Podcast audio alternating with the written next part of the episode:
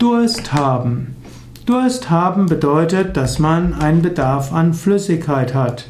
Wer Durst hat, der hat ein starkes Bedürfnis zu trinken.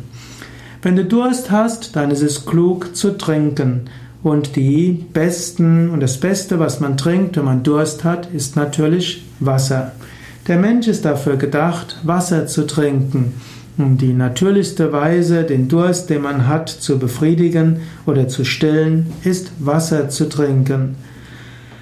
In Deutschland gibt es recht gutes Leitungswasser. In den meisten Fällen reicht es aus, Wasser zu trinken aus dem Wasserhahn. Ob man das Wasser dann noch zusätzlich aufbereiten sollte mit Grander oder mit Verwirbelung oder mit anderen Weisen, das muss jeder selbst entscheiden. Es ist jedenfalls am ökologischsten, Wasser aus dem Wasserhahn zu nehmen und nicht große Menge von Wasserkisten zu transportieren und noch dazu Wasserkisten zu nehmen, die von weit weg kommen. Aber Wasser auch aus Flaschen wiederum ist ökologischer als manches andere, was Menschen trinken.